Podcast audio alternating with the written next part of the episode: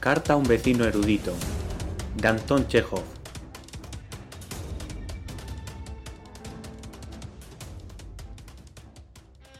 Querido vecino, Maxim, he olvidado su apellido paterno. Tenga la bondad de excusarme por ello. Excuse y perdone a este viejo Veijales y a esta absurda alma humana por atreverse a importunarle con sus lamentables balbuceos epistolares. Hace ya un año que tuvo usted a bien fijar su residencia en esta parte del orbe, en vecindad con este hombre menudo que sigue sin conocerle, y a esta deplorable libélula a la cual usted no conoce. Permita, distinguido vecino, que aunque sea mediante estos sencillos jeroglíficos, le conozca, bese mentalmente su erudita mano y salude su llegada desde San Petersburgo a este indigno continente, habitado por hombres y campesinos, esto es, por elementos plebeyos. Ha tiempo que buscaba la ocasión de conocerle, la ansiaba, puesto que la ciencia en cierto modo es nuestra madre natural, al igual que la civilización, y puesto que respeto cordialmente a las personas cuyo nombre y título ilustres, coronados por la aureola de la gloria popular, por los laureles, los timbales, las órdenes, las condecoraciones y los diplomas, retumban como el trueno y el relámpago por todas las partes de este orbe visible e invisible, es decir, sublunar. Amo apasionadamente a los astrónomos, a los poetas, a los metafísicos, a los profesores asociados, a los químicos y a otros sacerdotes de la ciencia, entre los cuales se cuenta usted por sus inteligentes hechos y ramas de la ciencia, esto es, por sus productos y sus frutos. Dicen que usted ha publicado muchos libros en el curso de su labor intelectual en compañía de probetas, termómetros y un montón de libros extranjeros con atractivos dibujos. Hace poco recibí en mis modestas posesiones, en mis ruinas y escombros, la visita del Pontifex Maximus local, el padre Gerasim, y con el fanatismo propio de él, criticó y censuró sus pensamientos e ideas sobre el origen del hombre y otros fenómenos del mundo invisible y se indignó y acaloró contra su propia esfera intelectual y su horizonte mental lleno de astros y aeroglitos. No estoy de acuerdo con el padre Gerasim en lo que respecta a sus ideas, porque solo vivo y existo para la ciencia, que la providencia concedió a la especie humana para la extracción desde las profundidades del mundo visible y del invisible de metales preciosos, metaloides y brillantes. Sin embargo, perdona este insecto apenas visible, si me permito refutar, al modo de los viejos, algunas de sus ideas concernientes a la esencia de la naturaleza. El padre Gerasi me ha comunicado que usted ha escrito una disertación en la que se permite exponer ideas nada sustanciales sobre los hombres, su estado primitivo y su modo de vida antediluviano. Se permite escribir que el hombre procede de la raza simiesca de los macacos, orangutanes, etc. Perdone a este anciano, pero respecto a este punto no estoy de acuerdo con usted y puedo refutárselo a mi modo. Pues si el hombre, el soberano del universo, el más inteligente de los seres vivos, procediera de un simio tonto e ignorante, tendría rabo y una voz salvaje. Si procediéramos del mono, los gitanos nos llevarían para mostrarnos por las ciudades, y pagaríamos dinero por exhibirnos bailando a las órdenes de un gitano o metidos en una jaula de fieras.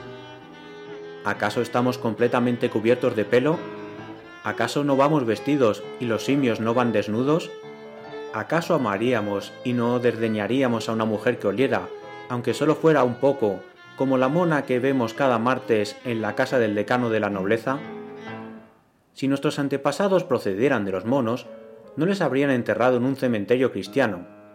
Por ejemplo, mi tatarabuelo Ambrosi, que vivió en tiempos remotos en el reino de Polonia, no fue enterrado como un simio, sino junto al abate católico Joaquín Sostak, cuyas notas sobre los climas templados y el uso desmedido de bebidas ardientes conserva mi hermano Iván, que es comandante. Abate quiere decir pope católico. Disculpe al ignorante que soy si me inmiscuyo en sus asuntos científicos, e interpreto las cosas como un anciano y le impongo mis ideas silvestres y un tanto chapuceras, las cuales consideran los eruditos y la gente civilizada que residen más en el estómago que en la cabeza. No puedo callar, y no soporto cuando los sabios razonan altivamente, y no puedo no contradecirle a usted. El padre Gerasim me ha comunicado que usted tiene ideas equivocadas sobre la luna, es decir, el astro que reemplaza al sol en las horas de oscuridad y tiniebla, cuando la gente duerme, y que usted lleva la electricidad de un lugar a otro y fantasea. No se ría de este anciano por escribir de una manera tan tonta. Usted escribe que la luna, es decir, en ese astro, viven y residen gente y pueblos. Eso nunca puede suceder, porque si viviera gente en la luna nos taparía la luz mágica y fantástica con sus casas y fértiles pastizales. Sin la lluvia, la gente no puede vivir, y cuando llueve, el agua cae hacia abajo, a la tierra, y no hacia arriba, a la luna. La gente que viviera en la luna se caería hacia abajo, a la tierra, y eso no sucede. Las basuras y las aguas residuales caerían en nuestro continente desde la luna habitada. ¿Puede vivir gente en la luna si ésta solo existe de noche y de día desaparece? Y los gobiernos no pueden permitir que se viva en la luna, porque, debido a su larga distancia y a la imposibilidad de llegar hasta ella, se podría escapar fácilmente de las obligaciones. Usted se ha equivocado un poco. Usted ha escrito e impreso en su sabia disertación como me ha dicho el padre Gerasim, que sobre la faz de la más grande luminaria, el Sol, hay pequeñas manchas negras. Eso no es posible, porque nunca será posible. ¿Cómo podría ver usted manchas en el Sol, si no se puede mirar al Sol con los simples ojos de los hombres? ¿Y para qué sirven esas manchas, si se puede pasar sin ellas? ¿De qué cuerpo húmedo están hechas esas manchas si no brillan? Quizás es que, según usted, viven peces en el Sol. Perdone este bruto por haber hecho una broma tan tonta. Soy un devoto acérrimo de la ciencia. El rublo, esa gran vela del siglo XIX, no tiene para mí ningún valor. La ciencia lo ha eclipsado, a mi modo de ver, con sus velas ulteriores. Cada descubrimiento me tortura como un clavo en la pared.